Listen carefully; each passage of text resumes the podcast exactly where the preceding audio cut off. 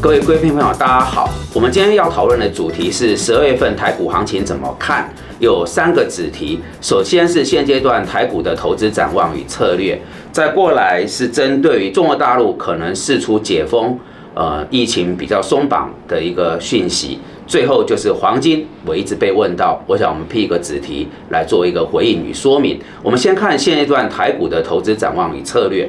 我想大盘一个市场如何，要先看氛围。那确实走到这里，台股的氛围是有明显的在好转。怎么说呢？我们发现投资界啊，对于利多是扩大解读，对于利空则比较是一个呃忽视它的局面。但是跟前面这个上涨两千点比较不同，就是前面很大一块集中在全指股。我们留意到最近就开始大家快手快脚，因为资金是在几个族群当中的一个快速轮动哦。那往后展望，我们预期到元月啊。今年农历假期比较早，好封关之前应该都还在一个比较正面的氛围。几个诉求，在农历春节前，呃，没有财报的一个干扰期，它是一个空窗，比较是对于资金来讲，呃，拉抬的一个环境。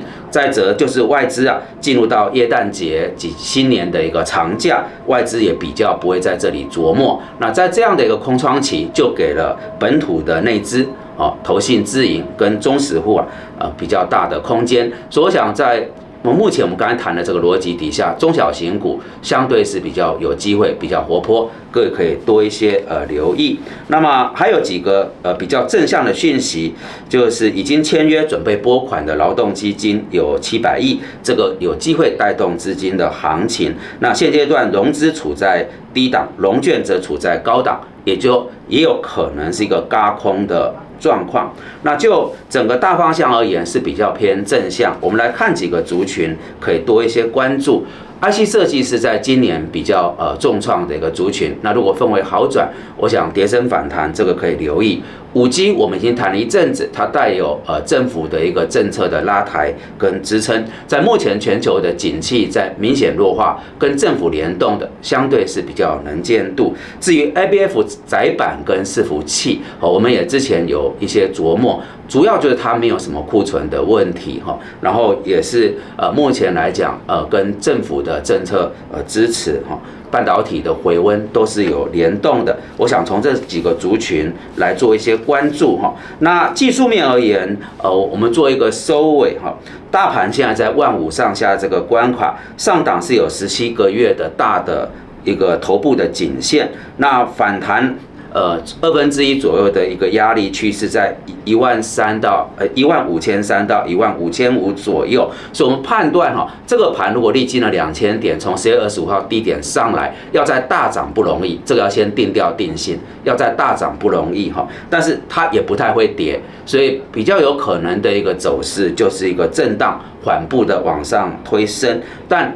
技术面有好消息是二十日跟六十日均线还是一个多头的排列，所以我们把它定调为是一个大涨不易，好，那也不太会有一个重创，就在中间一个呃缓步区间震荡向上，啊，持续还是偏正向，但它跟前面不同，就刚刚提的类股是进到一个比较轮动的局面。好了，谈了对十二月台股的一个展望。呃，策略上面的一个评估，我们进入到第二个子题，就是有关中国大陆最近的一些呃情形。我想，呃，历经了这个白纸运动啊，呃，沸沸扬扬，大家在关注。那最新则是中国国家主席习近平，他在一号跟欧盟的理事会主席米歇尔有一个会谈。我想，这不是一般的领导人哈，是等于中欧的重量级的高峰会议哈。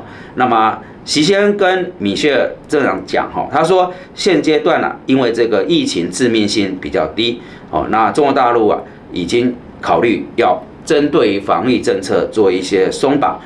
那他也表示说，已经三年了，大陆的民众对于这三年的新冠疫情感到沮丧，才会有最近呃各个城市的抗议活动。那刚刚提到，由于新的这个病毒啊，它的致死率比较低，虽然呃习主席并没有在这个会晤里面谈到更进一步调整防疫的措施，但欧方啊有明显感到陆方是打算呃把疫情啊这个解封走向一个新的道路。那在这个讲话之后，接着就有一连串的反应，大陆的股汇市啊就受到了提振。我们以人民币为例啊，最近应该都是在大众化里面要观察的哈，它的走势是对我们来看比较偏正向。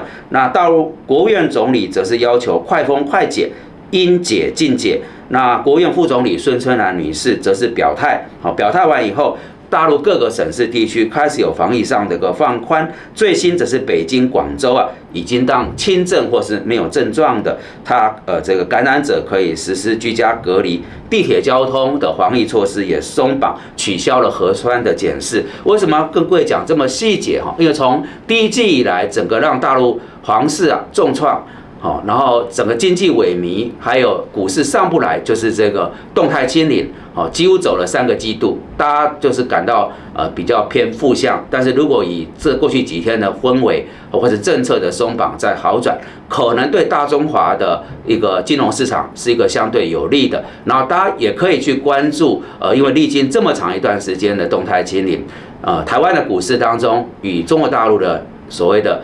松绑比较有联动的概念股，这个也是一个新的题目，提供给各位参考。最后我们来锁定是黄金，我几乎每一次呃的这个。讲演或课程都会碰到贵宾朋友，都问我黄金怎么看哈。我们先把逻辑弄清楚，影响黄金走势有两个东西，一个是通膨，一个是利率。逻辑上，如果是抗通膨，黄金是一个不错的标的。但是为什么年初以来黄金反而让大家感到很错愕？它的走势不不理想，主要就是联储会进入到暴力式的升息，升了六次，合计十五码，那带动了美金啊向上走高将近两成。那黄金跟美金价格是反向，它就因此被拖累到。所以我们先把它定位清楚，说抗通膨，黄金可以布局。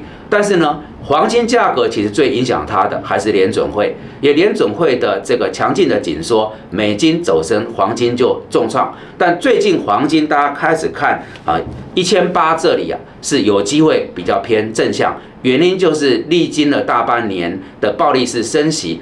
至少在华尔街为首，大家对于联总会的这个解读是比较倾向于趋缓的，就是没有像前面那么的个紧绷。那如果是这个判断的话，美金可能我们的看法哈，在一零五到一零上下徘徊，它不再强劲走高，就给了黄金走升的一个好的利基。所以我们说黄金可以比较偏呃稍微正向一点。那以技术面而言，现在金价在五十日、一百日跟两百日的均线之上，所以我们刚才谈的是基本面，还有真呃利率联动哈中间的一个影响。那锁定在技术面，其实也比较偏正向。但我个人建议，黄金不要重压，黄金一般我们呃看就是在资产配置里面占一成左右，好可以做一些适度的配置，掌握。联总会的货币政策开始有机会趋缓，对黄金啊有拉抬的效应，在这个题目下做一点配置是 OK 的。好的，以上是我们今天为各位所准备的内容。如果大家觉得这些讯息有助于判断跟操作，敬请帮我们多加推广、